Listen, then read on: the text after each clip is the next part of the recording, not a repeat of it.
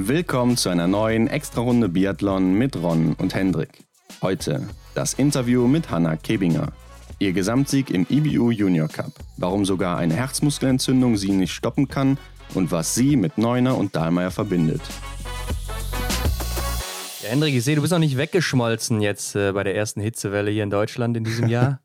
nee, aber leicht bekleidet sitze ich hier. ähm, man muss sich ja irgendwie zu helfen wissen, ne? Gerade unter. Ja, ich sehe jetzt nur dein, dein Shirt, ne? Also genau. äh, was, was drunter ist oder eben nicht, will ich jetzt nicht wissen, aber.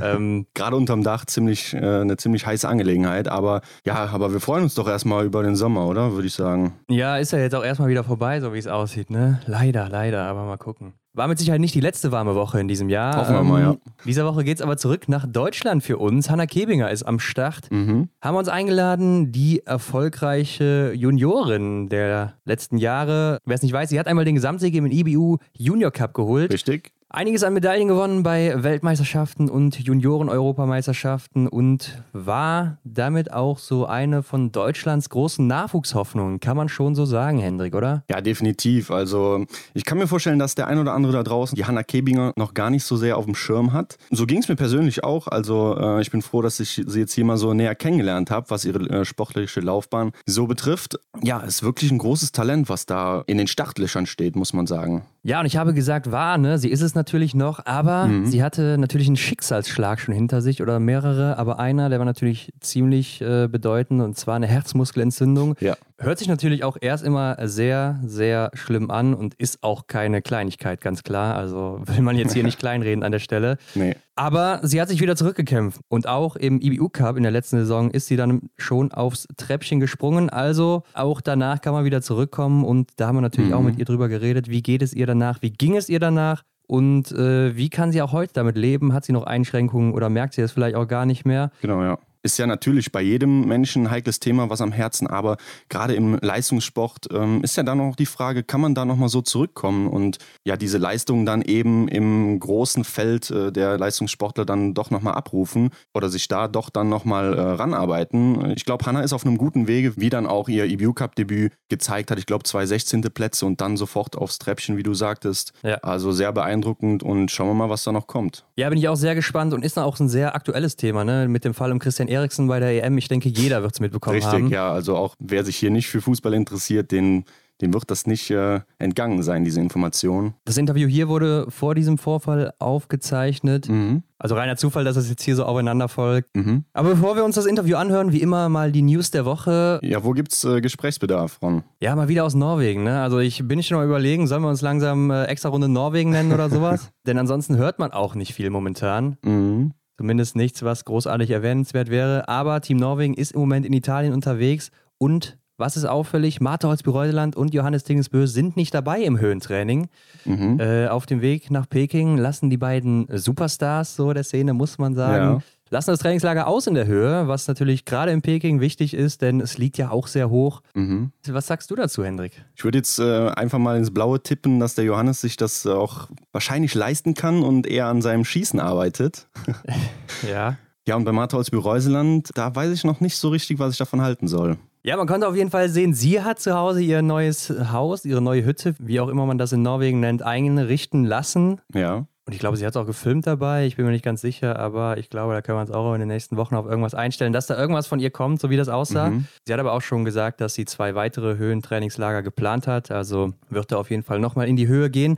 Ja, mhm. und Johannes Dingesbö, du hast gesagt, er kann es sich leisten und er kann es sich wirklich leisten, denn wir haben ja letzte Woche schon gesagt, er zieht in ein neues Haus um, hat sich ja da einen eigenen Schießstand hingebaut. Ja. Äh, da konnte man ja auch sehen, wie er selber da seine Schottergrube. Äh, Ach, war das bei ihm hat. am Grundstück oder? Ja, ja, also beziehungsweise in der Nähe seines Hauses oder direkt daneben. Ja. Ähm, hat sich unter anderem auch ein Laufband zu Hause hinstellen lassen. Das kennt man ja vielleicht von diesen Laufbandtests. Ich glaube, für 150.000 Euro umgerechnet oder so. Also, mhm. also scheint nicht so preiswert zu sein. Ne? Soll aber wohl auch die ganzen Streckenprofile des Weltcups nachlaufen können. Also, Aha, ja. also geht dann auch zu bestimmten Entfernungen oder Metern, die man zurückgelegt hat, äh, zum Beispiel hoch, wenn ein Anstieg ist oder runter, mhm. äh, sodass das, äh, das Streckenprofil perfekt nachfahren kann. Also kann er zu Hause jeden Weltcup-Ort und vielleicht auch Peking dann äh, in mhm. seinem Wohnzimmer mehr oder weniger oder im Keller, wo auch immer sein Fitnessraum dann ist, nachlaufen. Ja. Und was vielleicht noch interessanter ist, gerade jetzt in dem Zusammenhang, er will sich so eine Klimakammer, also so eine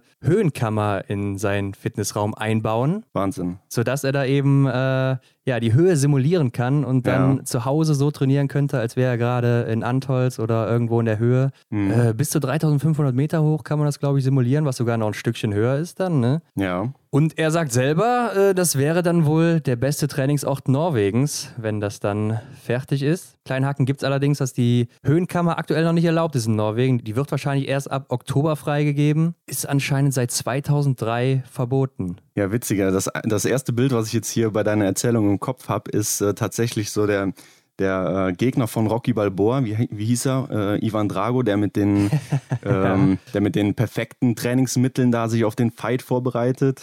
Ja. Ja, stimmt. Äh, wo, wo das Geld so mehr oder weniger keine Rolle spielt. Also wirklich Wahnsinn, was der Norweger da auffährt. Ich bin mal wirklich gespannt, ob das dann tatsächlich äh, durchgesetzt wird oder dass er dann tatsächlich dann da auch so trainieren kann. Aber das mit der Klimakammer, das ist ja dann noch so ein Punkt, der geklärt werden muss. Ja, ist vielleicht auch ein kleines Risiko, sich jetzt schon so eine Kammer da unten reinzubauen und äh, nachher kann er sie nicht benutzen. Also ich kann mir ja. vorstellen, das Gerät ist jetzt auch nicht unbedingt billig.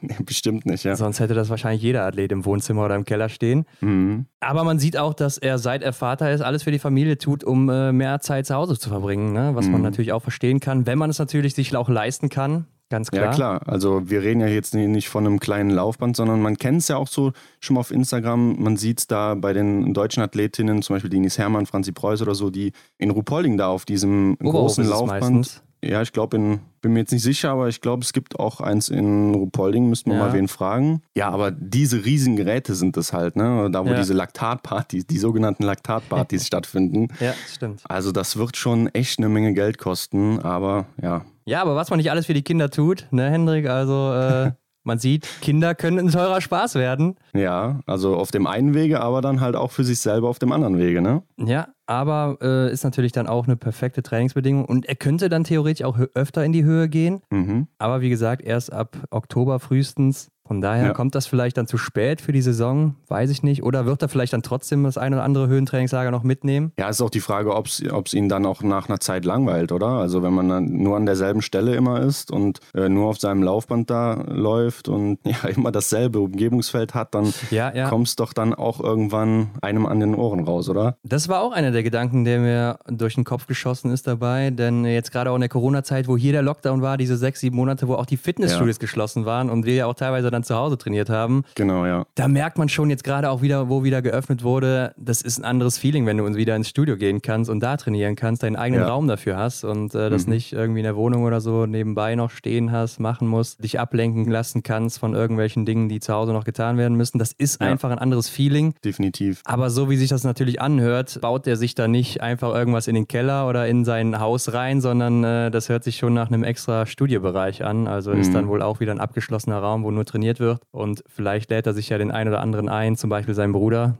Das könnte ich mir schon gut vorstellen. Dann ist er auch nicht ganz alleine. Ja, ich glaube, er wird es dann auch einfach so in Anspruch nehmen. Ja, denke ich auch. Ja, Ron, und sonst habe ich noch das Gefühl, dass ja, sozusagen eine zwischengeschobene Urlaubswoche stattfindet gerade. Ich habe gesehen, Lukas Hofer ist in Italien. Natürlich, er ist Italiener, aber er ist irgendwo in Italien unterwegs, wo er wahrscheinlich nicht zu Hause ist. Ja. Verbringt da ein paar schöne Stunden, genauso wie Dorothea Vira auch, ne? Die ist auch unterwegs. Ja, aber man sieht sie trotzdem morgens dann immer noch äh, beim Training oder am Schießstand. Also, das ist, glaube ich, kein reiner Urlaub im Moment. Hendrik, ich habe auch noch was gelesen, äh, wo wir gerade ja in Norwegen sind. Müssen wir aber von Norwegen mal nach China, denn äh, Ola Einar Björndal ist ja Trainer da mhm. und steht aktuell wohl in der Kritik, dass er von den Chinesen benutzt wird, politisch als ja, Aushängeschild für den tollen Biathlonsport, für das tolle Land China. China. Ja. Und man weiß ja, dass in China, ja, mit Menschenrechten haben sie es da nicht so unbedingt. Ne? Da gibt es ja, ja so einige Vorwürfe, die auch nicht nur Vorwürfe sind. Mhm. Ja, und da kriegt er auch teilweise aus dem eigenen Land ein bisschen Kritik dafür, dass er da eben momentan Trainer ist und äh, mhm. äh, sich da auch nicht so wirklich zu äußert. Er selber sagt zwar, er spielt hier kein politisches Spiel und äh, hat auch hier mit keinem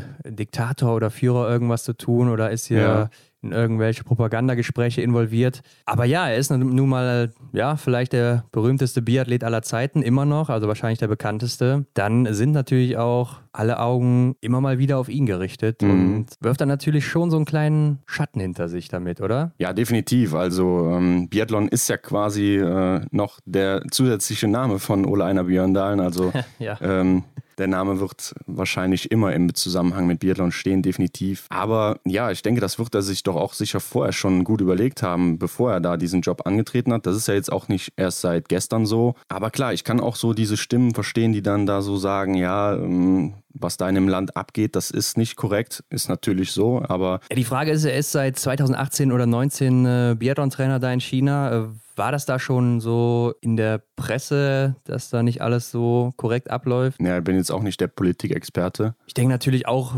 dass er eine ganz gute Summe geboten bekommen hat da von den Chinesen. Ja klar, hört man ja auch aus dem Fußball. Ne? Die äh, Situation, wo dann äh, viele ähm, Bundesligaspieler bzw. europäischen Spieler dann da nach China gegangen sind. Äh, natürlich wegen der Summe, keine Frage. Ja, eben. Also er und Dai Domasheva haben auch, glaube ich, den Vertrag ja nur bis 2022. Mhm. Also mir ist nichts bekannt, dass da schon öffentlich irgendwas verlängert wurde. Ja, ist auf jeden Fall ein heikles Thema da in China und äh, man hört es ja in den Medien. Ja, mal sehen, ob der Vertrag dann auch verlängert wird. Ansonsten, Henrik, habe ich auch nichts mehr auf dem Zettel stehen. Ja, ich denke, das war's und dann hören wir mal rein, was Hanna uns zu sagen hat. Genau, viel Spaß.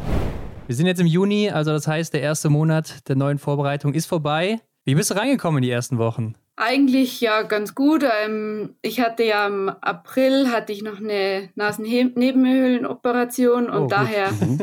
waren die ersten zwei Wochen im Mai ja noch nicht so trainingsfokussiert. Da musste ich eher schauen, was geht schon, was kann ich spätestens Mitte Mai konnte ich dann eigentlich komplett ins Training wieder einsteigen und Gott sei Dank auch alles ganz normal machen. Also ich konnte wieder Intensitäten machen und Joggen, Radlfahren, alles sowas dazugehört. Ja. Und von dem Zeitpunkt an ist es dann eigentlich sehr gut gelaufen und bin bis jetzt sehr, sehr zufrieden damit. Das heißt, du hattest dann irgendwie so Atmungsprobleme mit der Nase oder wie kann man sich das vorstellen? Ja, genau. Also ich habe eine ziemlich enge Nase mhm. und bekommt durch die Nase generell sehr, sehr, sehr schlecht Luft. Und es wurde dann zufällig mal im Winter gemessen, weil ich immer gesagt habe, ja, irgendwie ist immer meine Nase zu, ich weiß aber ja, nicht mhm. warum. und dann ist da festgestellt worden, dass ich eigentlich so gut wie gar keine Luft durchbekomme. Mhm. Also ich glaube, ich hatte insgesamt so viel Luft, wie man eigentlich durch ein einziges Nasenloch kriegen sollte. Okay, krass, ja. Ja, das war jetzt nicht gerade so viel. Ja. Und ja, dann haben wir halt entschieden, dass wir das dann Ende der Saison dann operativ verbessern und das richten und hat sich auch auf alle Fälle gelohnt. Ja, ist gerade als Ausdauersportlerin, glaube ich, nicht so gut, wenn, wenn man nicht so gut atmen kann. Hört man aber ja, häufiger. Hört man häufiger, glaube ich, oder? Ja, ja, das haben relativ viele haben mhm. das oder merken, dass, dass sie durch die Nase relativ schlecht Luft bekommen und dann gibt es da eben verschiedene Möglichkeiten. Es ist ja auch immer typabhängig, was jetzt ja. der eine hat. Also bei mir wurde zum Beispiel so eine Muschel entfernt, dass ich da mehr Luft durchbekomme. Mhm. Bei anderen muss man zum Beispiel nur irgendwie die Nasenscheidewand gerade richten, damit dann die Luft gescheit strömen kann. Mhm. Das ist immer ganz unterschiedlich. Aber es haben ja relativ viele haben damit Probleme. Na gut, ist ja jetzt auf gut. jeden Fall dann geklärt, hoffe ich mal. Ja, nach dem kleinen medizinischen Ausflug gehen wir doch direkt auf den Biathlon ein und der ist seit 2007 ähm, großer Teil deines Lebens. Lass uns mal einen kleinen ja. Zeitsprung machen in diese Zeit zurück und erzähl uns doch mal, wie du überhaupt zu dem Sport gekommen bist. Also vor Biathlon habe ich schon relativ klein, glaube ich, glaube da war ich fünf, habe ich schon damit ange also mit Langlaufen angefangen. Mhm. Und ja, habe halt Biathlon immer nur aus dem Fernsehen gekannt und fand es da schon ja, einfach cool und beeindruckend, dass man schnell laufen kann und dann auf einmal auch treffen kann. Mein Bruder hat dann vor mir mit Biathlon angefangen mhm. und ja, wie das dann halt so ist, da wird man dann mitgenommen, weil man kann ja nicht allein daheim bleiben. Mhm. Ja, ich fand das damals dann, als ich da immer zugeschaut habe, schon war ich da gleich davon so begeistert, dass ich es auch unbedingt machen wollte. Und als ich dann das entsprechende Alter habe, bin ich dann auch recht fix vom Langlaufen zum Biathlon gegangen. Dein Bruder ist aber nicht mehr aktiv. Nee, nee, der, ja. für den war das nicht so. okay. Ja, wir haben auf jeden Fall gesehen, vor dem Start deiner internationalen Karriere hast du dir ja 2015 erstmal eine schwere Nackenverletzung geholt. Ne? Ja. Kannst du mal erzählen, was da so passiert ist bei dir? Ähm, das war im Oktober, da hatten wir immer ja so einen Sommerwettkampf. Ja. Und ähm, der bestand halt aus einem Klassisch-Wettkampf, einem normalen Biathlon-Wettkampf, mhm. Cross und einem Schießwettkampf. Und bei dem Klassisch-Wettkampf war halt ganz blöd. Also da ist es dann in die Abfahrt gegangen und wir waren da zu dritt und ähm, ich glaube, die eine Sportlerin hat mich einfach nicht gesehen, dass ich halt gekommen bin und ist dann in die Kurve halt relativ eng rein und mhm. ja, ich habe das dann halt leider nicht mehr gestanden und habe dann das Gleichgewicht verloren und ja, ich weiß auch nur noch, dass ich halt irgendwie, dass mir die Roller quasi so nach vorne weggezogen sind und ich halt hinten mit dem Kopf aufgeschlagen mhm. bin und dann weiß ich eigentlich auch, wie gesagt, nur noch, dass ich mhm. dann da lag und dann einfach ganz schnell weitergelaufen bin. Okay, ja, krass. Man hat ja in dem Moment auch sehr viel oder viel Adrenalin ja. Ja, klar, in sich klar. und das ist in dem Moment ein ja, was sehr Schönes, aber wenn es dann mal wieder draußen ist, dann kommt halt so der Mann mit dem mhm. Hammer. Ja. Und ja, dann war es doch leider alles ein bisschen mehr, wie ich erst vermutet hätte. Hat's denn bin dann, dann sogar ja. auch noch das Rennen fertig gelaufen und das ganze Wochenende und ja, aber dann hat sich halt nach und nach immer mehr herausgestellt, dass das halt doch mehr ist, als man ursprünglich vermutet hatte und habe dann aber auch erst irgendwann im Januar dann glaube die Saison abgebrochen, weil ich dann irgendwann gesagt habe, es funktioniert nicht mehr, ich sehe nicht mehr richtig, wenn ich mich konzentrieren mhm. soll. Ja. Vergesst die Hälfte vom Rennen und ja, das hat sich dann auch leider relativ lang gezogen. Ich glaube, ich hatte dann noch anderthalb Jahre mit Probleme. Oh, krass, ja.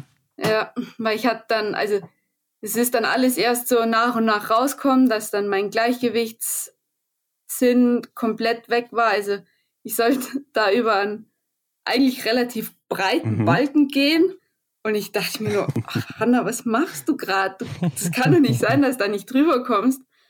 Und das sind dann halt, ist dann so, ja, alles rauskommen und ähm, hat dann relativ lang gebraucht, bis wirklich alles auch schmerzfrei ging und wieder, ja, komplett mhm. normal war. Hast du denn da einen Helm an bei dem Sturz oder? Äh, ja. Ja? Gott sei Dank. Okay, ja, ja das äh, will man mhm. sich gar nicht vorstellen, was dann ohne Helm vielleicht passiert wäre. Ja, die Ärzte haben auch gemeint, ohne Helm wäre es mhm. ziemlich schlecht oder hätte es schlecht ausgeschaut, weil ich ja den genau hinten, ja. wo quasi die Halswirbelsäule mhm. aufhört und dann ins Knöcherne übergeht, genau da bin ich ja aufgeschlagen.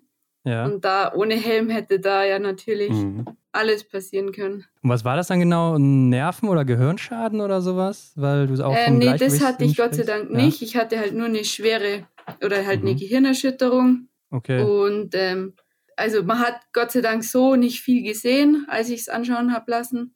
Ja, aber man hat halt also in dem Moment noch nicht vermutet, dass halt sich das dann doch auch irgendwie aufs Gleichgewichtsorgan und auf Konzentration und mhm. alles Mögliche ausgewirkt hat. Ja, ja. Mhm. Wie sieht das heute aus? Hast du da noch irgendwelche Auswirkungen? Ganz, ganz selten. Also ich merke es zum Beispiel, mhm. wenn ich jetzt ganz viel Krafttraining gemacht habe oder viel beim Rollern war. Zum Beispiel, mhm. wenn ich viel Doppelstock schiebe, dann merke ich, dass halt einfach schnell hinten auch dann die Muskulatur zumacht mhm. und dass es dann alles so wie so steif wird. Und dann merke ich auch, wie es mir dann immer so ein bisschen dusig wird. Also das ist dann so vergleichbar, wie wenn man jetzt ein, zwei Bier intus hat.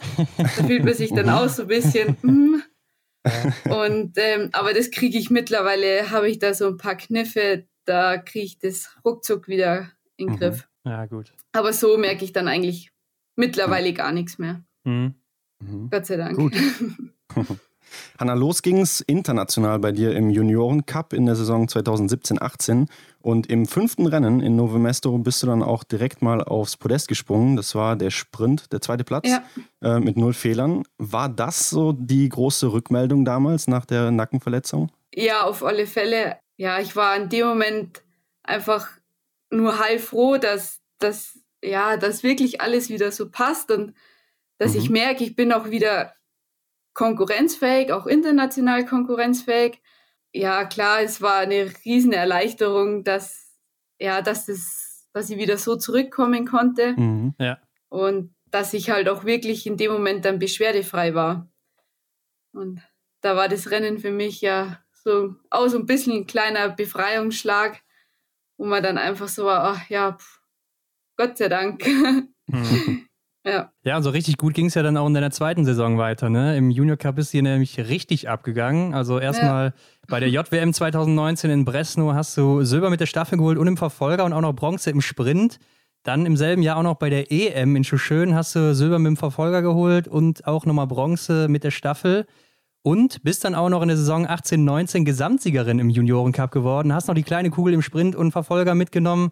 So viele Erfolge in einem Jahr in einer sehr, sehr kurzen Zeit. Ne? Was hatte das oder welche dieser Erfolge hatte so die größte Bedeutung für dich? Die größte Bedeutung hatte eigentlich die Medaillen auf der JWM für mich. Ja. Weil mhm. ich damit einfach gar nicht gerechnet hätte. Vor allem, weil ich mich an dem Wochenende eigentlich auch nicht so mega gut gefühlt habe. Ja. Vor allem bei dem Einzel dachte ich mir nur die ganze Zeit, oh, hoffentlich ist das Rennen bald vorbei. mhm. Und dann ist aber durch die Medaille in der Staffel ist wie ein Knoten geplatzt und auf einmal ist es dann ja gefühlt wie von allein gelaufen und vor allem beim Schießen, das an dem Wochenende, das war, also ich glaube, so gut habe ich noch nie an einem Wochenende geschossen. Ja, vor allem dann die Einzelmedaille, als ich die dann beim Sprint geholt habe, das war für mich ja erstmal auch irgendwie unbegreiflich, dass ich das in dem Moment geschafft habe und da habe ich mir einfach mega gefreut, dass, dass das geklappt hat. Ja, mhm. und dann auch bei der WM noch drei Medaillen geholt, also war auch noch deine, dein erfolgreiches ja. Wochenende, kann man sagen. Ne? Ich würde auch sagen, nach der Saison warst du dann auch die vielleicht nächste große deutsche Hoffnung für die Zukunft. Aber dann kam ja die Krankheit dazwischen. Ne? Also bei den deutschen Meisterschaften 2019 bist du nach dem Sprint plötzlich eingebrochen oder auch krank geworden. Und nach langem Hin und Her hat man dann festgestellt, du hast eine Herzbeutelentzündung. Und damit war dann auch erstmal die Saison 1920 für dich vorbei. Kannst du uns mal schildern, wie sich das bei den deutschen Meisterschaften 2019 da im Sprint geäußert hat? Ähm, also eigentlich glaube ich, habe ich schon viel früher gemerkt, dass irgendwas nicht stimmt. Ja. Bei mir mhm. waren schon im August, war man der Ramsau am Lehrgang und da war es ja relativ warm und heiß und das war ja auch auf der Höhe. Und da habe ich dann schon immer irgendwie festgestellt, oh, irgendwie ist mein Puls höher und ich habe es dann aber, ja, man denkt jetzt halt nicht sofort irgendwie dran, dass man jetzt halt mhm. irgendwas am Herzen hat, mhm. sondern ich habe es dann halt auf die Hitze geschoben, auf die Höhe geschoben und da es mir in dem Moment auch nicht schlecht gegangen ist, habe ich mir gedacht, ja, das passt schon. Und ähm, ja, dann so die Woche vor der Deutschen habe ich mir dann, also als ich dann daheim die ganz normale Vorbereitung gemacht habe, ja, da bin ich daheim im Flachen losjoggt und hatte halt einfach mal 180 Puls und bin mhm, aber eigentlich okay, fast ja. gegangen. Ja. und dann dachte ich mir schon so, pff, also, naja, jetzt gebe ich mal nicht so viel drauf und bin dann eigentlich mit einem ganz guten Gefühl trotzdem zur Deutschen gefahren und habe mich auch am Tag vorher gar nicht mal so schlecht gefühlt. Und ich hatte halt nur immer schon, ja, dann so das Gefühl, hm, irgendwie könnte ich, glaube Halsweh kriegen, aber dann doch wieder nicht. Mhm. Also das war immer so nachts dann so, hm, irgendwie, mhm. weiß nicht, nicht, ob nicht, dass ich krank werde. Und aber am nächsten Tag war immer wieder alles ganz normal und gut. Und ähm, ja, bin dann in den Sprint reingelaufen und habe mich in der ersten Runde, habe ich mir auch noch echt gedacht, oh ja, es geht ja echt ganz gut. und ähm, so dann kurz vor dem ersten Schießen habe ich dann schon gemerkt, boah, irgendwie wird es mir ganz komisch. Also das hat sich dann so ein bisschen wie Achterbahnfahren angefühlt. So mhm. jede Welle war dann irgendwie so, oh.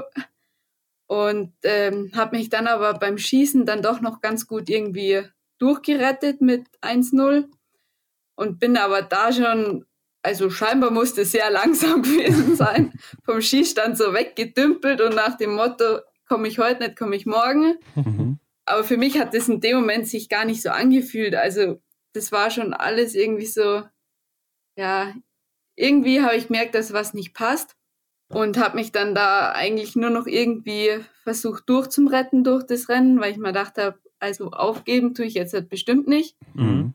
Man kommt dann schon durch und ähm, also ich weiß dann noch nach dem Rennen, klar, es war dann, glaube ich, Platz 16 oder so. Das war jetzt halt nicht mega schlecht, aber jetzt auch nicht gerade wirklich gut.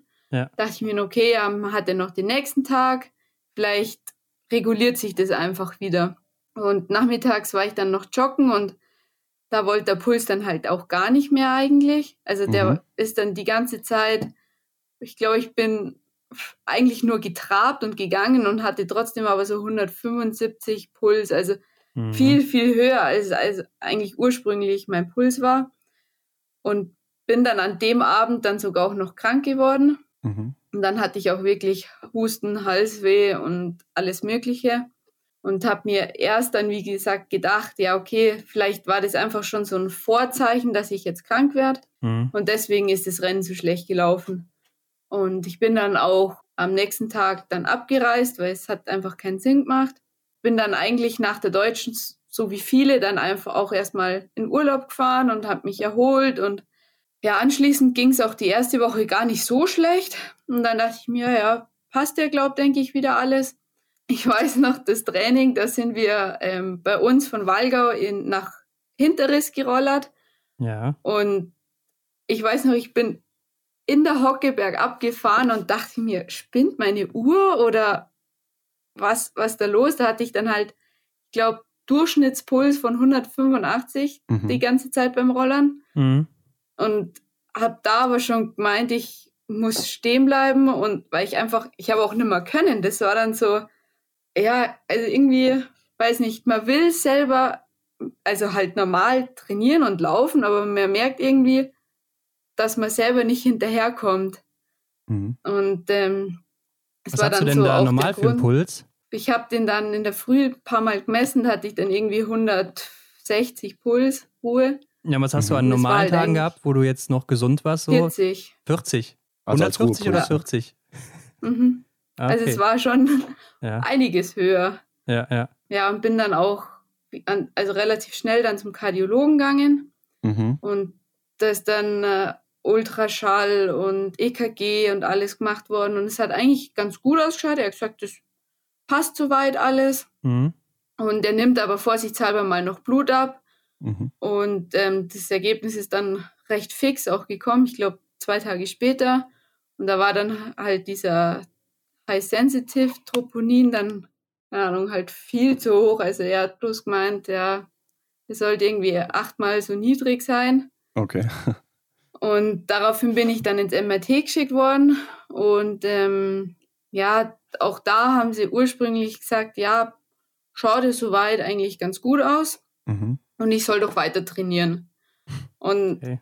dann habe ich weiter trainiert und habe aber, also es ging dann mal ein Training ganz gut. Das nächste war dann wieder Katastrophe. Mhm. Und das war dann auch immer so, dass ich gefühlt eine halbe Stunde gelaufen bin und dann hätte ich mich einfach da, wo ich war, hätte ich mich hinlegen können und schlafen können. Weil einfach vom, also vom ganzen System dann so kaputt war, dass ich, glaube ich, hätte mich einfach auf die Hauptstraße legen können und wäre dann eingeschlafen. Mhm. Und ähm, habe dann halt da auch immer gesagt, nee, es, es kann nicht sein. Also ich sehe es ja am Puls und wie ich mich fühle. Mhm. Und dann ist es noch nach München geschickt worden. Und der hat dann äh, also an der Spitze vom Herzbeutel so eine leichte Entzündung entdeckt gehabt. Mhm. Und daraufhin war es dann erstmal, ja, Pause angesagt. ja, klar, klar. Aber gab es während der Zeit denn dann auch schon irgendwelche Anpassungen im Training oder hat man erstmal versucht, so das Pensum trotzdem weiter durchzuführen? Mm, ich habe halt im Grunde eigentlich dann nur noch versucht, ja, wenigstens Grundlage zu machen mhm. und habe halt dann, ja, eigentlich nur versucht, in meinem ganz normalen Grundlagenbereich zu trainieren, aber selbst das war halt eigentlich nicht möglich. Also ich war immer zu hoch, mhm. ohne dass ich jetzt, also ich bin auch nicht runtergekommen. Also ich bin stehen geblieben zwischendrin dann und habe versucht, den Puls ewig runterzudrücken. Mhm. Hat dann Ewigkeiten gedauert, dann bin ich wieder los, drei Schritte und dann war er gleich wieder genauso hoch. Mhm. Mhm. Und da haben wir dann ja schon das versucht irgendwie anzupassen. Ähm, aber spätestens dann ab dem Zeitpunkt, wo dann die Troponinwerte schon das zweite Mal zu hoch waren, haben wir da schon gesagt, ja, jetzt äh, gehe ich erstmal komplett mhm. raus, weil irgendwas ist ja. da. Und in dieser langen Zeit, wo du ja äh, nicht wirklich wusstest, was mit deinem Körper dann da los ist, äh, was ging dir denn da so durch den Kopf? Also auch vielleicht vor allem abseits des Biathlons, nicht während dem Training, sondern abends vielleicht so, was hast du da gedacht? Äh, oh Gott, da kommen einem natürlich tausend Gedanken mhm. durch den Kopf. Also erstmal, also eigentlich war der Sport dann erstmal so ein bisschen nebensächlich, mhm. weil man hat ja schon von mehreren Sportlern weltweit gehört, die irgendwie was am Herzen hatten, die dann anschließend gar nichts mehr sportlich machen ja. konnten und dann ihr Leben lang irgendwie eingeschränkt waren. Und da hatte ich dann eigentlich dahingehend eher Angst, dass, ja, dass mir da was bleibt oder dass ich nicht mehr gesund werde. Mhm. Da war der Sport dann die ersten zwei Wochen vielleicht erstmal so ein bisschen nebensächlich. Ähm, aber klar, dann kommt auch natürlich dazu einem Gedanken, kann man das noch weitermachen? Was ist, wenn jetzt mehr ist? Ähm, ich hatte ja schon mal was mhm. mit, mit meinem Nacken und dann dachte ich mhm. mir, okay, wenn ich jetzt, keine Ahnung, sechs Monate Ausfall hätte beispielsweise, funktioniert es dann überhaupt noch, dass ich irgendwie ja wieder zurückkomme, weil mal ein mhm. halbes Jahr gar nichts trainieren, das ist ja dann schon Klar, ein ja. ewig langer ja, Zeitraum. Gerade in deinem Alter und, dann auch, ja.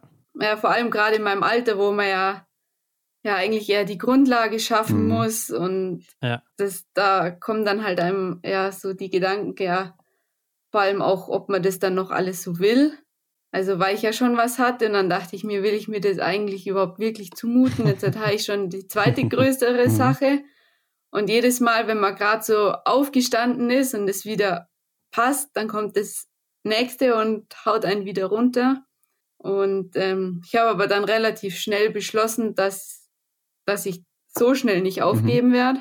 Mhm. Und dass es andere Leute auch schon geschafft haben, die größere Rückschläge hatten, wieder zurückzukommen. Mhm.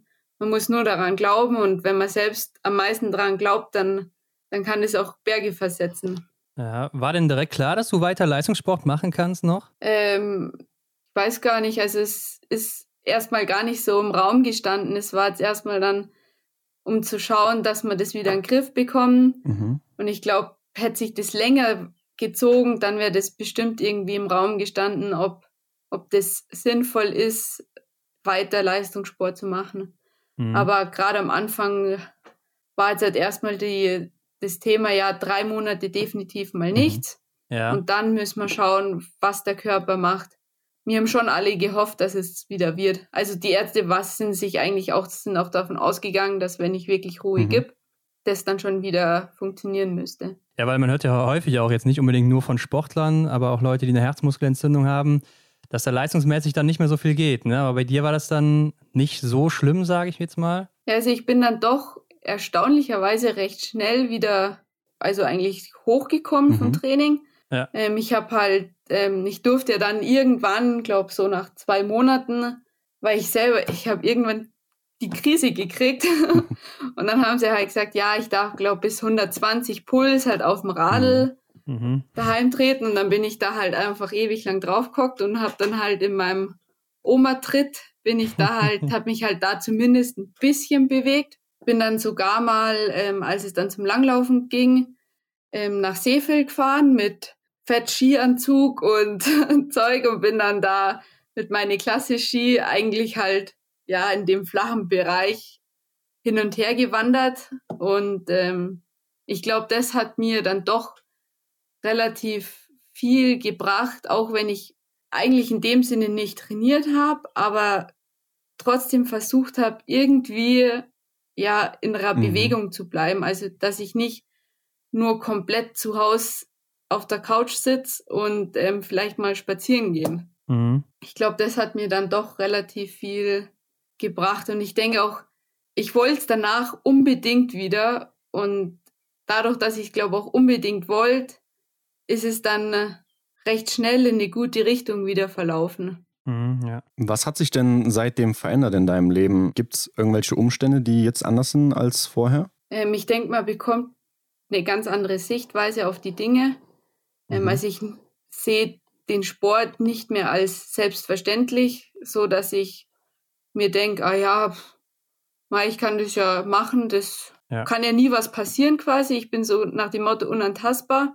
Mhm. Mhm. man kriegt da halt einen ganz anderen Blickwinkel drauf. Also für mich ist der Sport oder dass ich überhaupt Sport ausüben darf, nicht mehr selbstverständlich. Das ist für mich ja ja ein großes Gut, weil es gibt so viele Menschen, die kein Leistungssport oder überhaupt keinen Sport machen dürfen gesundheitlich. Ja, ja. Und mhm. ähm, ja, ich bin da einfach heilfroh und freue mich da über jede Trainingseinheit, die ich machen darf, weil weil ich es wieder darf und ähm, ich gesund bin und ich weiß, oder dass ich mich eigentlich glücklich schätzen kann, wieder in der Lage zu sein oder auch körperlich in der Lage zu sein, das Ganze zu machen.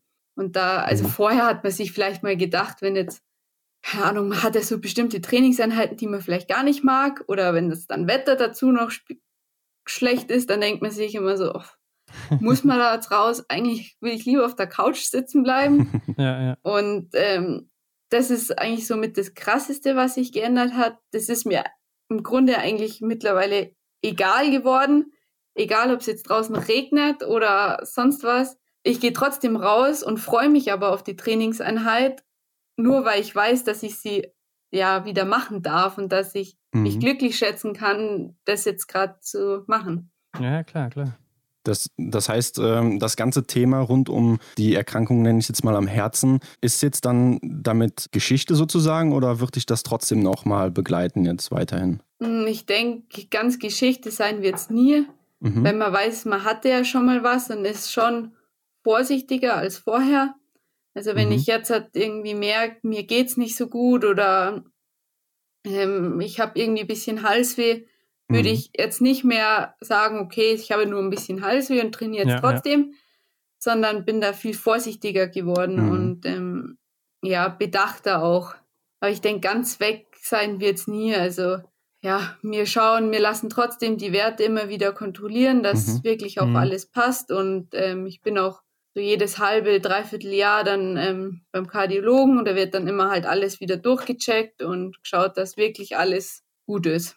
Mhm. Kann es dann auch unter Umständen nochmal gefährlich werden oder wie, wie kann man das einstufen? Ähm, ich denke, erstmal kann es nicht gefährlich werden. Mhm. Ich denke, es kann höchstens wieder irgendwie mehr passieren, wenn ich wirklich krank trainieren würde oder sag, ja, wenn die Ärzte beispielsweise sagen würden, ich habe irgendwie ein Virus oder sonst was und würde dann sagen, ja, ist mir egal, ich trainiere trotzdem. Mhm. Ich denke, dann wäre natürlich die Gefahr höher, wieder ja eine Entzündung zu bekommen. Aber das macht man ja jetzt eigentlich nicht. Ja. ja. klar. Merkst du das denn heute noch im Training oder auch im Rennen, wenn du dann mal da irgendwie Leistung bringen musst? Ähm, ich habe es letzte Saison habe ich es schon noch teilweise gemerkt.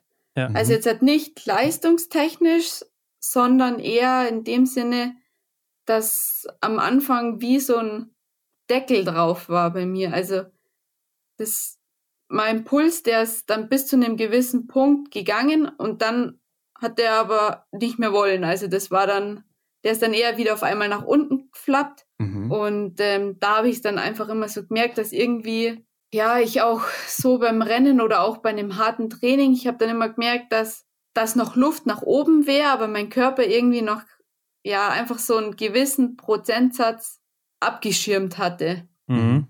So dass er, wie gesagt, wenn man es sich beispielsweise als Pyramide ähm, ansieht, dann war einfach kurz vorher so ein Cut und der letzte Schritt ging halt nicht. Mhm, ja. ähm, aber das ist dann eigentlich, ja, im Winter dann, als ich wirklich dann EBU Cup gestartet bin, hatte ich das dann Gott sei Dank durchs Training und durch viele Testwettkämpfe habe ich das dann auch weggebracht. Ja, und du hast schon gesagt, es ist ein zweiter harter Rückschlag gewesen in deiner noch sehr jungen Karriere nach der Verletzung 2015.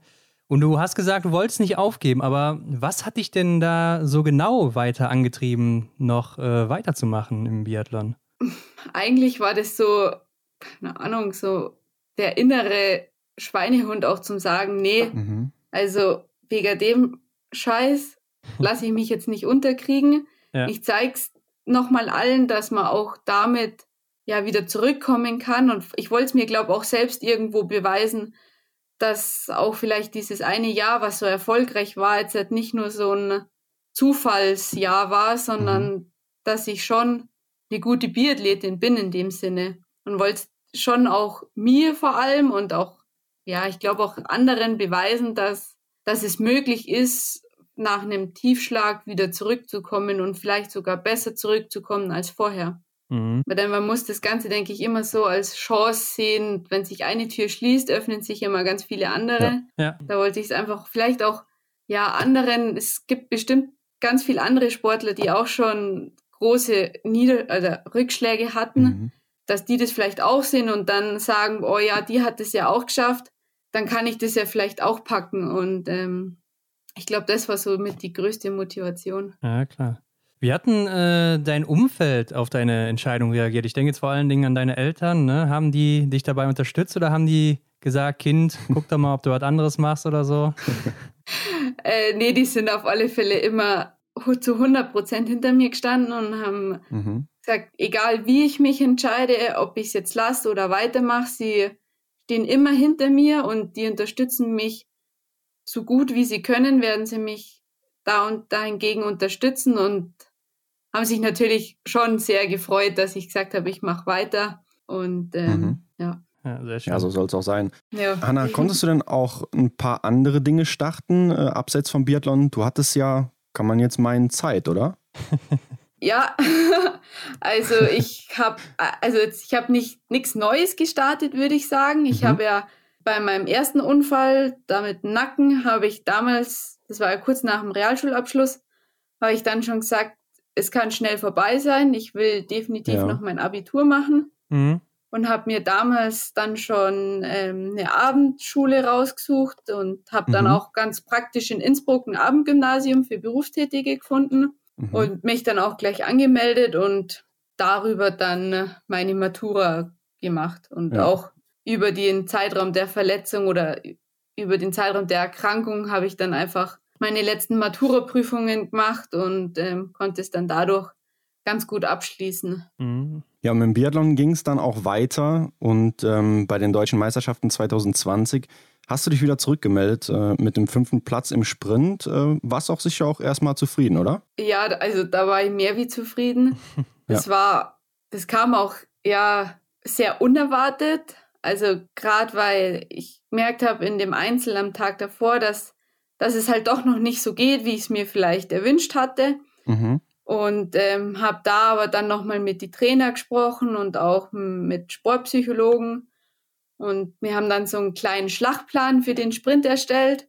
Als ich dann auch im Rennen habe ich ja dann selber schon gemerkt, boah, es geht heute. Und als ich dann gehört habe, auf welcher Position ich liege und dass ich das dann auch ins Ziel gerettet habe, war mhm. ich einfach nur mehr wie glücklich und mir ist da ja, so ein großer Stein vom Herzen gefallen. Das war dann einfach nur, also ich habe nur gedacht, Alter, das fühlt sich gerade an eigentlich wie ein Sieg, weil mhm. ich hätte nie erwartet, dass ich mit dem kurzen Trainingsaufwand, den ich ja vom Februar, Januar oder Februar bis dahin hatte, mhm. schon ne, ja so weit komme. Und mhm. Spricht aber auch vielleicht ja. für dein Potenzial, oder? Ja, keine Ahnung, vielleicht. ich hoffe doch. ja, sehe ich aber auch so, auf jeden Fall. Hattest du denn ähm, überhaupt Ziele an, ähm, an die Saison 2020, 2021 nach deiner langen Leidenszeit? Ähm, klar, Ziele hat man auf alle Fälle. Mhm. Aber ich habe mir jetzt halt noch nicht die hypergroßen Ziele gesteckt. Also ich habe immer gesagt, für mich ist es wichtig, mich erstmal weiterzuentwickeln, mhm. mich vor allem läuferisch und ähm, im Schießen wieder dahin zu kommen, wo ich erstmal war und dann ja einfach Schritt für Schritt immer weiter, mich selber weiterzuentwickeln und zu merken, dass ich so kleine Ziele erreiche, dass mir zum Beispiel bestimmte Trainingseinheiten einfacher fallen und dass ich Belastungen besser vertrage. Solche kleine Ziele hatte ich erstmal. Und mhm. natürlich hatte ich schon das große Ziel, dass ich EBU Cup laufe. Vor allem nach der deutschen, nachdem die ja dann ganz gut war. Ja war das dann schon natürlich so ein Ziel, dass ich definitiv IBU Cup laufen will. Mhm. Ähm, aber ich habe mir jetzt halt nie vorher gesagt, ja, ich muss die und die Platzierung erreichen, nur dann bin ich zufrieden. Sondern das war einfach erstmal, ja, ich will die BU Cup laufen, das ist mein Ziel. Und bei jedem Rennen, das ich laufen darf, will ich das abrufen, was ich kann und nicht mehr. Mhm. Und wenn ich das abrufe, was ich im Training jetzt geleistet habe, dann sollte es eh schon nicht so schlecht sein. Ja. Und als ich, es war jetzt nie so, dass ich dann auch gesagt habe, ich muss jetzt ja beispielsweise Europameisterschaft laufen. Wenn ich das nicht habe, dann ist die komplette Saison gescheitert. Mhm, mhm, Solche ja. Ziele habe ich mir von vornherein nicht gesteckt, weil dann ist man ja am Schluss nur enttäuscht darüber, dass es noch nicht funktioniert hat. Ja. Und so habe ich einfach gesagt, jedes Rennen, was ich laufen darf, nutze ich als Chance für mich selber, aber auch um zu zeigen, was ich dass ich wieder zurück bin und ähm, dass mit mir auch zu rechnen ist. Mhm. Ja, und du warst auch zuerst nicht dabei im IBU Cup, aber dann in Bresno-Osabli, wo du ja auch noch gute Erinnerungen an die JWM hast, da durfte ja. ja dann dein Debüt feiern. Ne? Du hattest ja auch richtig gute Ergebnisse, muss ich sagen. Dabei auch ein zweiter Platz im verkürzten Einzel mit null Fehlern. Ja. Und das war dann auch direkt natürlich dein erstes Podest bei den Seniorinnen. Weißt du denn noch, mit welchem Gefühl du hier an den Start gegangen bist bei deinem ersten IBU Cup Rennen oder generell bei den ersten Rennen? Ähm, also ich war natürlich schweinsnervös. ähm, ich habe ja, die Nacht vorher dachte ich mir nur, oh, ich krieg die Krise, ich kann einfach nicht einschlafen, weil ich so nervös war, da wieder ein internationales Rennen zu laufen. Denn das letzte mhm. war ja dann doch schon, ja, so ja, zwei Jahre eigentlich her. Ja. Und dann ist man ja, dann kommt man ja da so rein und weiß so überhaupt nicht, wo man sich jetzt gerade in dem Feld befindet. Man hat keine Ahnung, wie die anderen Sportler ähm, leistungstechnisch in dem Moment sind. Und es kommt dann natürlich auch relativ viel Neues dazu und ähm, war dann einfach nur richtig, richtig nervös vorher. Ähm, aber ja, in dem Moment, in dem ich dann eigentlich an der Startlinie gestanden bin, habe ich mich dann so auf das Rennen gefreut und dass ich laufen kann, dass dann eigentlich die Nervosität relativ ja verflogen ist und ähm, ja dann gleich mal zwei 16. Plätze rausgesprungen sind. Genau, ja. Wo ich natürlich mhm. schon, gleich, also natürlich sehr zufrieden mit war. Mhm. Wusstest du denn, dass du hier direkt so stark auftrumpfen kannst? Nee, also ich habe mir schon gehofft, dass ich vielleicht Top 20 laufen kann mhm. ähm, und dass, wenn es im Schießen, äh, wenn ich im Schießen ganz gut durchkomme, ja, es jetzt nicht so schlecht werden soll, weil ich schon ähm, im Training läuferisch gemerkt habe, dass, dass ich mich eigentlich ganz gut fühle. Mhm. Und dass es definitiv in die richtige Richtung geht und dass ich auch fit wäre. Mhm. Und ähm, ja, aber damit groß gerechnet habe ich jetzt nicht, dass es dann schon wieder so wird. Aber hat ja. mich natürlich sehr gefreut. Ja, klar. Ja, das kann ich mir gut vorstellen, dass sich das gefreut hat. Aber dass du hier starten durftest, muss ja dann auch bedeuten, dass du dich in den Qualifikationsrennen, in den internen, ganz gut angestellt hast, oder? Ähm, die internen Qualifikationsrennen waren ja im Dezember. Mhm. Und da war es jetzt ehrlich gesagt nicht so das Gelbe vom Ei. Mhm. Ähm, ich war auch vorher ähm, ja relativ lang erkältet und musste Antibiotikum sogar nehmen und habe dann, glaube vorher vier Tage trainiert und bin dann halt die Quali mitgelaufen, weil man hat ja im Grunde keine andere Wahl. Ja. War dann halt, es war schon okay, aber noch weit davon entfernt, was, was jetzt mein Leistungsniveau ist. Ähm, das haben aber die Trainer dann natürlich auch gesehen und da war ich sehr froh, dass sie dann gesagt haben, dass ich heuer definitiv oder dass ich letzte Saison dann definitiv noch die Chance bekommen werde, den IBU Cup zu laufen. Mhm. Ich aber jetzt halt halt für den Anfang erstmal draußen bin. Mhm. Ähm, ich habe das dann aber auch angenommen, habe gesagt, klar, verstehe ich, es ist halt einfach blöd gelaufen. Mhm. Aber solange ich dann irgendwann noch starten darf, bin dann bereit, wenn es losgeht und ich den Anruf kriege, ich bin dann fit. Ja, gute Einstellung, ja. Und so ist dann auch gekommen. Ja, genau. Ja, und die Saison endete dann noch mit einem Sieg in der Mixstaffel. Wie zufrieden ja. bist du mit deiner Saison 2020-21? Ähm, also ich bin eigentlich ja schon sehr zufrieden, vor allem weil ich ja mit den guten Platzierungen jetzt auch nicht unbedingt gerechnet habe. Mhm. mhm. Also grundsätzlich bin ich echt sehr zufrieden. Ich weiß, ich habe noch einige Baustellen. Ähm, Im Läuferischen gibt es bestimmt auch noch einiges rauszuholen, auch wenn es schon ganz gut war. Mhm. Aber ja, grundsätzlich bin ich echt sehr zufrieden. Ich habe mich, glaube denke ich, überall ganz gut weiterentwickeln können. Vor allem, wie gesagt, im Läuferischen habe ich, glaube den größten Sprung gemacht. Und ähm, es gibt noch sehr, sehr viel zu tun, aber es geht alles in die richtige Richtung und die letzte Saison hat mir gezeigt, mhm. dass es ja sich gelohnt hat, weiter an seinem Traum festzuhalten. Ja, mhm. klar. Und wenn wir jetzt mal einen kleinen Blick in die Zukunft wagen, kann man da sagen, dass du jetzt quasi ja, befreit von allen Lastern bist und ähm, nach vorne blickst? Ja, ich denke schon. Also ich denke, dass ich ganz normal wieder fit bin und ähm, mhm. uneingeschränkt alles trainieren kann.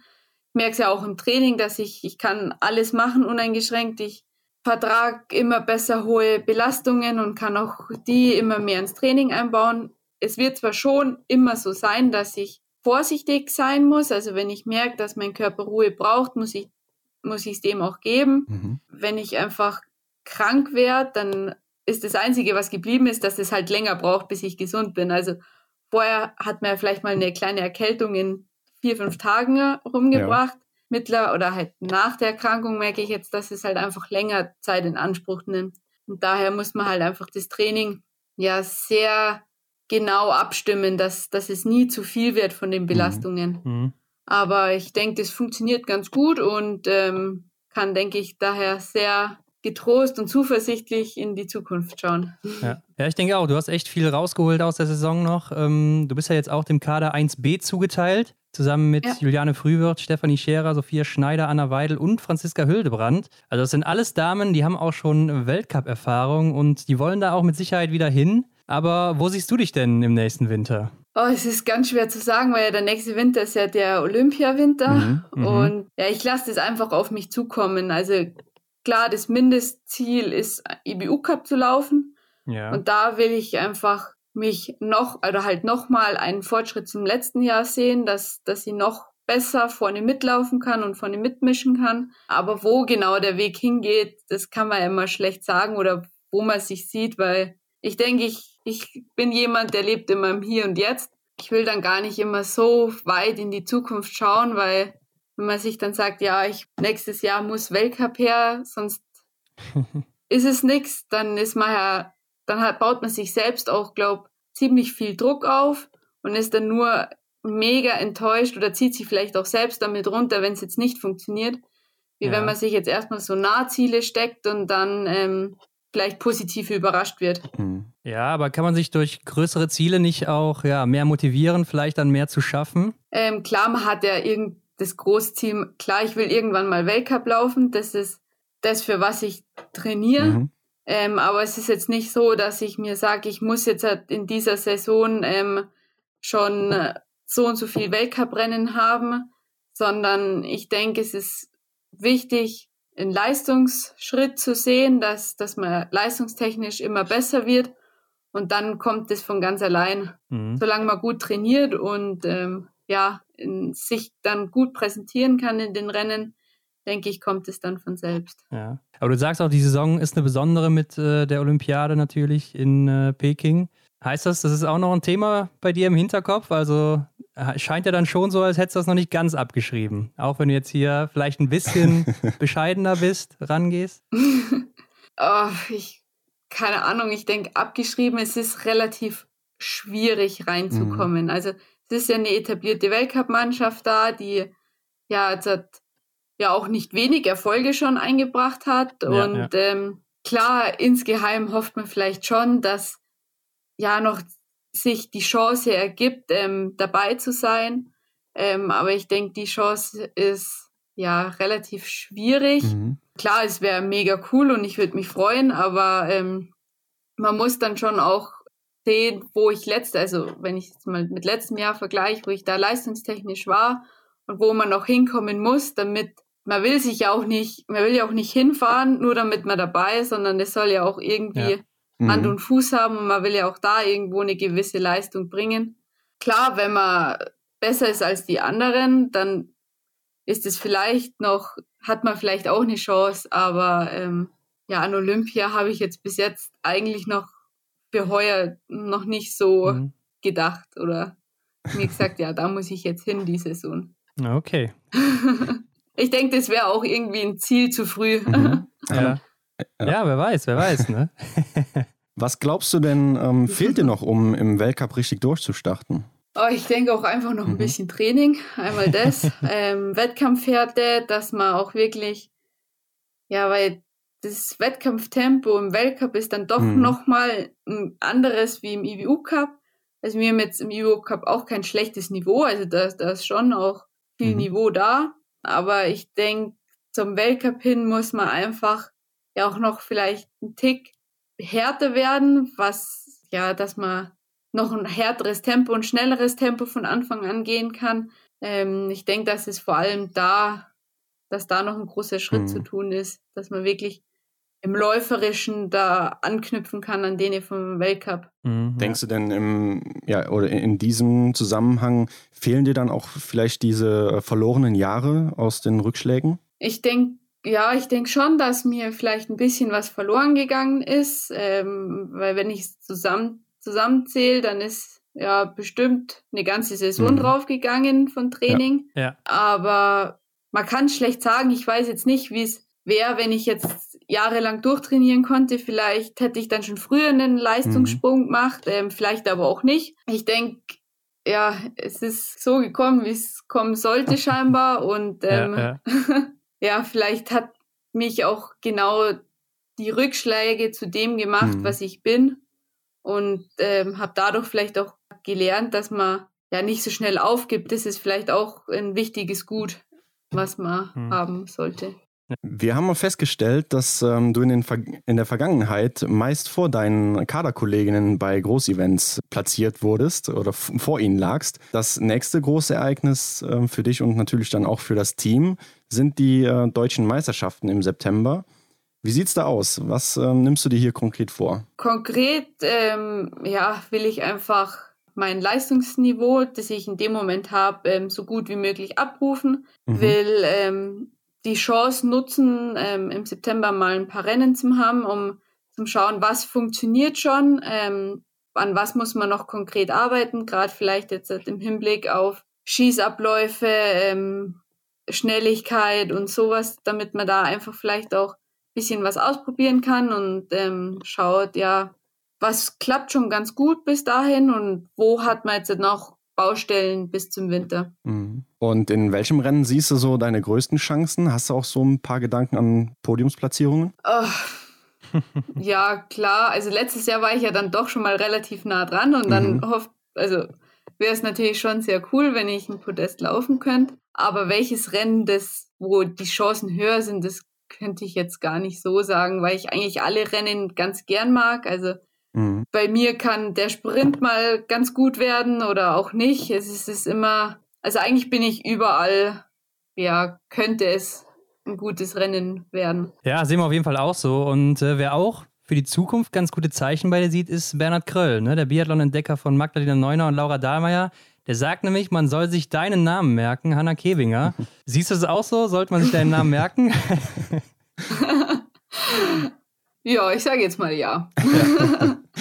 Das war eine gute Antwort. Du kommst ja, du kommst ja ähnlich wie Magdalena Neuner oder Laura Dahlmeier oder auch Miriam Neureuter aus äh, Garmisch-Partenkirchen. Äh, da ja. haben wir uns natürlich gefragt, was ist hier eigentlich die Magie von Garmisch? Also warum bringt Garmisch immer wieder so gute Biathletinnen hervor? Boah, ich weiß, keine Ahnung. Vielleicht, weil es ein guter Ort ist und es hier schön ist, aber nee, ich weiß es nicht. Vielleicht ist es die Kombination, dass wir hier wirklich auch alles machen können. Mhm. Also wir haben so viele Trainingsmöglichkeiten. Wir können große Bergtouren machen. Wir können im Winter Skitouren machen. Wie können wir hier wirklich sehr vielseitig trainieren und ähm, vielleicht auch anders trainieren teilweise. Vor allem, weil wir eigentlich, wir sind ja auch kein Stützpunkt in dem Sinne mhm. Und haben ja eigentlich nicht mal eine Rollerbahn. Mhm, ja. Und ähm, ich denke mal, ja, wir sind halt jetzt nicht so pingelig, sage ich jetzt vielleicht mal. ja. Ähm, wir trainieren, also wir haben jetzt lang ähm, am Brenten trainiert und ähm, da ist ja ganz schön und alles, aber zum Beispiel der Teer ist eigentlich Katastrophe teils. Mhm. Ja. Und ähm, man muss sich dann halt mit gewissen äh, Begebenheiten einfach auseinandersetzen und das akzeptieren, dass es jetzt halt so ist. Vielleicht ja, macht uns auch das zu dem, dass, dass relativ viele dann durchkommen. Aber ja. ich weiß es nicht, keine Ahnung. Ja, ja wir stellen auch diese Fragen manchmal, also äh, es ist äh, schon gut beantwortet von dir. Hanna, du hast uns eben verraten, du hast noch dein Abitur hinterher gemacht per Abendschule und das nicht ohne Grund, denn ja. Instagram verrät uns, du bist Studentin. Das steht in deiner Bio. Ja, war ich quasi. Ich habe es noch nicht geändert. Ach, so. Ach ist, das schon, ist das schon wieder nee, nicht aktuell? Das ist leider schon out, aber ich habe es, nee. Also ich wollte ganz gern was studieren noch mhm. jetzt. Okay. Ähm, aber es ist relativ schwierig, was zu finden, wo ich mich wirklich dafür begeistern ja. kann, weil die meisten Fernstudienfächer mhm. sind halt einfach der Management- oder BWL-lastig. Mhm.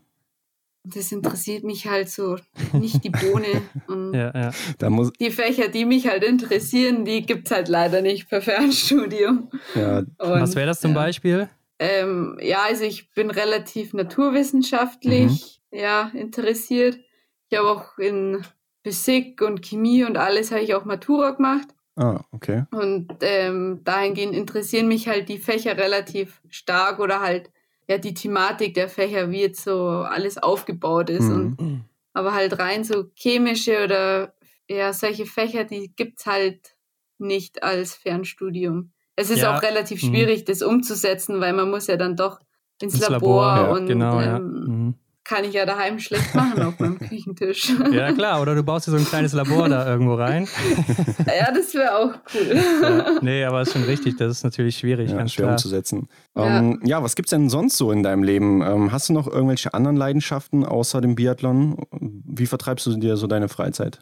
Ja, ich mache dann ganz gern was mit meinem Freund in mhm. der Freizeit. Ähm, oder ich lese dann relativ viel. Äh, ja, sowas. Aber hauptsächlich versuche ich dann meine Freizeit ähm, ja auch mit meinem Freund zu verbringen oder mhm. sich mit Freundinnen zu treffen. Mhm. Das ist ja dann auch nicht immer so oft möglich, vor allem weil meine Freundinnen sind durch Studium natürlich auch überall ja. verteilt und dann muss man sich erst einmal irgendwie in seinem Terminkalender, ah, oh, wann bist du denn da? Hm. ja. Und dann versuche ich immer da die Freizeit irgendwie damit auszufüllen, mhm. weil es ist, finde ich schon sehr wichtig, dass man auch viel mit seinen Freunden außerhalb vom Sport macht, damit man auch mal auf andere Gedanken ja, definitiv. kommt. Ja, du warst aber wahrscheinlich nicht auf einem Sportgymnasium ja. oder sowas, ne? Oder einer Sportschule. Ich? Nee, ja, nee. nie. Okay, ja. Nee, Gott. nee, weil sonst, also das ist, glaube ich, ja. auch nie zur mhm. Frage gestanden mhm. bei mir. Also ich bin ganz normal bei uns ähm, auf die St. Irmingard mhm. Realschule gegangen. Es war eine ganz normale, es war eine kirchliche Schule. Und ähm, die waren aber Partner des Wintersports, also haben die mir eh schon sehr, sehr viel ermöglicht. Also ich glaube in der Abschlussklasse, keine Ahnung, wie viele Fehlstunden ich hatte. Ich durfte dann halt ja. auch, ja, ich durfte halt dann auch wirklich zum Schluss, ähm, haben sie dann halt auch gesagt, ja, weil ich schon recht gut war, dass ich dann auch ähm, ab und zu in der Frühtrainingseinheiten äh, beim mhm. Behördenteam mitmachen durfte und dann bin ich halt anschließend in Schule gegangen oder ich habe dann irgendwie Prüfungen nachgeschrieben und die sind mir da wirklich mhm. sehr, sehr entgegengekommen und darum mhm. ist es auch dann nie zur Debatte gestanden, irgendwie ja. auf ein Skigymnasium zu gehen. Wie kam das äh, bei deinen Mitschülerinnen an? Ich glaube, manche haben es vielleicht nicht so cool gefunden, dass ich so viel ja, Vorteile hatte oder halt auch so immer wieder dann auch zum Beispiel montags oder so durfte ich halt prinzipiell nicht ausgefragt werden. Und mhm. in der Zeit nutzt mir das dann natürlich schon aus. Also ich war dann nicht so, dass ich mir dann am Montag gedacht habe, so, jetzt mache ich dann natürlich meine Hausaufgaben, sondern ja. habe halt dann schon gewusst, dass, dass mir nichts passieren kann. Ja, klar. Ähm, und die anderen haben es dann vielleicht nicht immer so cool gefunden, ja. weil die das dann vielleicht auch mal nicht gemacht haben und dann aber halt ähm, leider drangekommen sind. Ja, klar. Ähm, mhm. Aber ich denke, die meisten haben das dann schon akzeptiert und haben halt gesagt, ja, es ist ja irgendwie auch nachvollziehbar, wenn ich das ganze Wochenende oder schon ab Donnerstag auf Rennen bin, dass es dann eigentlich ja, keinen Sinn hat, am Montag irgendwie in Physik ausgefragt zu werden, beispielsweise. Ja, klar, klar. Aber mhm. ja, die haben das dann doch ganz gut aufgenommen. Ist halt auch was Besonderes. Ja. Anna, ähm, kommen wir zu unserer Kategorie. Äh, fragen unsere Gäste immer Fragen. Die feuern wir jetzt hier am Schluss einfach mal durch. Frage 1, mhm. hast du ein Ritual vor jedem Rennen? naja, direkt Ritual, weiß ich nicht, ob man es nennen kann, aber ich gehe ungefähr tausendmal vorher nochmal aufs Klo. und da habe ich immer so einen gewissen Zeitpunkt, ich gehe immer zehn Minuten vorher nochmal, renne ich nochmal zurück und ähm, gehe nochmal aufs Klo, weil irgendwie brauche ich dann auch den Stress vorher. Ich glaube, das ist so mhm. ein Ritual, was man, oder fast Ritual eigentlich. Mhm. Das ist so das einzig Fixe, was ich eigentlich immer mache. Geht das denn auch bei jedem Ort? Naja, es ist vielleicht nicht immer so sinnvoll, aber man muss dann halt schnell sein. Ja, Sag ich mal. Also die haben schon alle Toiletten dann immer direkt an der Strecke, oder wie ist das? Ja, man muss vielleicht schon mal ein bisschen laufen, aber man macht sich okay. ja vorher eh warm und dann ja. Mhm. sprint ich dahin und dann wieder zurück und dann kann es losgehen. Ja gut, was ist denn ja. dein Lieblingsort im IBU Cup oder in welchem Ort du auch immer schon mal trainiert hast, außer dein Heimort, also Ruppolding wahrscheinlich, ne? Ähm, am coolsten fand ich es bis jetzt in Sjusjön in Norwegen, muss hm. ich sagen. Ah, okay, ja. Das war so das schönste, also der schönste Ort. Ja. Welche ist deine Lieblingsdisziplin? Der Sprint. Obwohl ich eigentlich alle ganz cool finde, aber so Sprint ist schon eigentlich so das ja. mit das Coolste. Mhm. Ja. Stehend oder liegend schießen? Oh, definitiv stehend schießen. Was ist für dich das Coolste am Biathlon? Ja, die Kombination einfach aus Laufen und Schießen, dass man dann mhm. ja nicht nur stur seine Runde läuft, sondern äh, ja dann nach zweieinhalb Kilometer oder drei dann zum Schießen kommt und dann wieder so einen ganz anderen Fokus setzen muss und dann wieder die Strecke so hinter sich lassen muss und dann wieder beim Schießen zum sein. So, das ist für mich so das Spannendste. Mhm. Was ist denn für dich das Schlimmste am Biathlon, jetzt auch aus äh, Athletensicht? Schlimmste? Hm. Gott, keine Ahnung. Ich glaube, der Skitest immer. Ah, okay. das ist was, was ich gar nicht mag. Weil mein Gefühl vor, also vor solchen Rennen ist einfach, kannst den Tony klopfen. Also da bin ich einfach schon so nervös und ähm, schon ganz woanders, dass mein Gefühl in dem Moment für den Ski, ob jetzt der Dino aus besser läuft als der andere, ist in dem Moment mhm. einfach nicht da. Und dann ist es bei mir immer so, ach Gott, pure Verzweiflung. Welcher war denn bisher dein schönster Moment im Biathlon? Ja, der Moment natürlich an der JWM, als ich dann als Zweite ins Ziel gelaufen bin und ja wirklich gemerkt habe, boah, ja, das war so das ja. Einprägendste und das Schönste mhm. eigentlich. Wer sind denn deine Vorbilder im Biathlon oder auch außerhalb vom Biathlon? Im Biathlon ist es natürlich einmal Johannes Tinges Bö, weil ich mhm. denke, was der schon, der ist einfach ein Athlet, das ist unglaublich, was der schon erreicht hat und ähm, wie es der immer schafft, noch einen Tick besser zu werden. Mhm. Äh, und ja, so außerhalb finde ich zum Beispiel Michelle Obama ganz inspirierend. Mhm, ähm, ja. Mhm. ja ich denke, man kann relativ viele Vorbilder haben. Ich denke, viele Leute haben eine gewisse Art an sich oder machen gewisse Dinge, die man irgendwie für sich selber rausziehen kann, wo man dann irgendwie als Vorbild nimmt. Ich denke, das ja, sind relativ mhm. viele Menschen eigentlich. Mhm. Ja, ähm, na stell dir vor, du könntest dir jetzt den besten Biathleten der Welt zusammenstellen und das ist jetzt nur deine eigene Meinung. Welche Eigenschaften würdest du nehmen und von wem? Egal ob Frau, Mann, aktiv oder inaktiv. Oh, hm. also auf, auf alle Fälle mal vom Bö, vom Youngs Dinges Bö, den Laufstil und ähm, natürlich auch die Laufgeschwindigkeit. Ja. ähm, dann vom Lagride würde ich Schießen nehmen mhm. weil der mhm. einfach am stabilsten und auch am schnellsten teilweise jetzt halt schießen kann. Ja. Ja, ja von dem würde ich auch die mentale Stärke nehmen. Mhm. Ja, dann ist ja eigentlich schon das meiste. Ja, das stimmt. Ja. Was würdest du auf eine Werbetafel schreiben in einer großen Stadt, wo es jeder lesen kann? Auf eine Werbetafel? Ja, oder ist vielmehr einfach nur ein Plakat, was du befüllen kannst mit ähm, ja, einem Motto, was du hast oder einer Lebenseinstellung. Vielleicht aber auch nur irgendeine Nachricht, die du allen Leuten mit auf den Weg geben willst. Oh, hm. oh Gott, keine Ahnung. Life is a Rollercoaster. Vielleicht. Ja, mhm. ja ich glaube das. Ja. ja, ist doch gut, auf jeden Fall. Und dass man ähm, halt, dass nach ja. einem Tief immer, dass es mit Schwung nach oben geht. Ja. Ja, und ich denke, da bist du natürlich auch ein sehr guter Beweis für. Ähm, das war damit auch die letzte Frage. Kannst du jetzt noch ein bisschen Werbung machen in eigener Sache? Also wo kann man dich finden? Wo äh, kann man dir folgen auf Social Media oder sonstigen Kanälen? Ähm, also finden kann man mich natürlich auf Instagram unter Hanna Kewinger.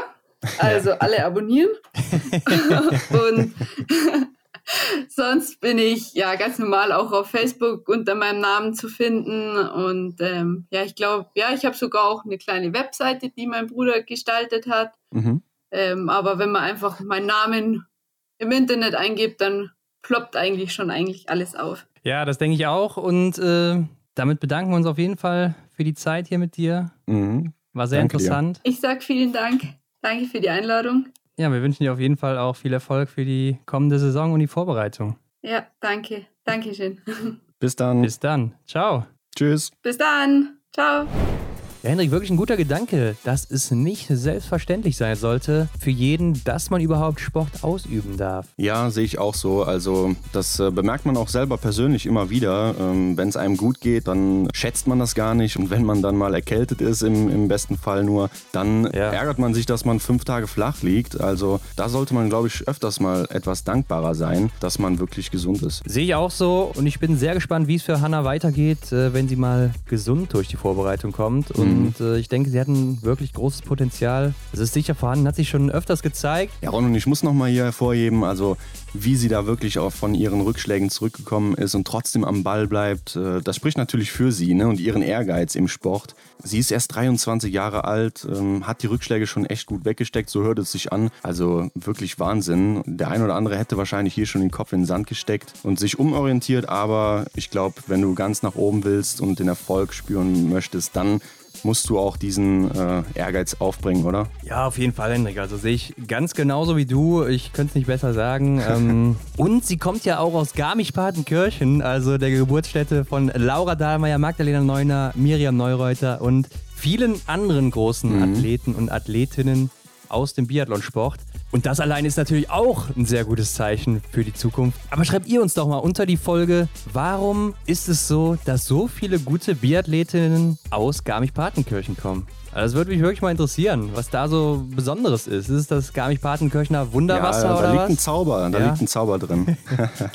ja, ich denke, damit ist der Kompass gerichtet. Die Spuren sind eindeutig, wo es hingeht. Wir drücken der Hanna auf jeden Fall die Daumen. Richtig, ansonsten die Shownotes abchecken für Hanna und uns natürlich. Ne? Folgt uns bei Instagram, abonniert uns hier bei Spotify, iTunes, Deezer, wo auch immer ihr das hört. Bewertet uns natürlich bei eurem Podcast-Anbieter. Am besten mit fünf mhm. Sternen. Damit helft ihr uns wie immer am meisten. Und Hendrik, ich würde sagen, damit sind wir nächste Woche wieder zurück mit dem nächsten Gast. Und bis dann. Ja, gute Woche. Bis dann.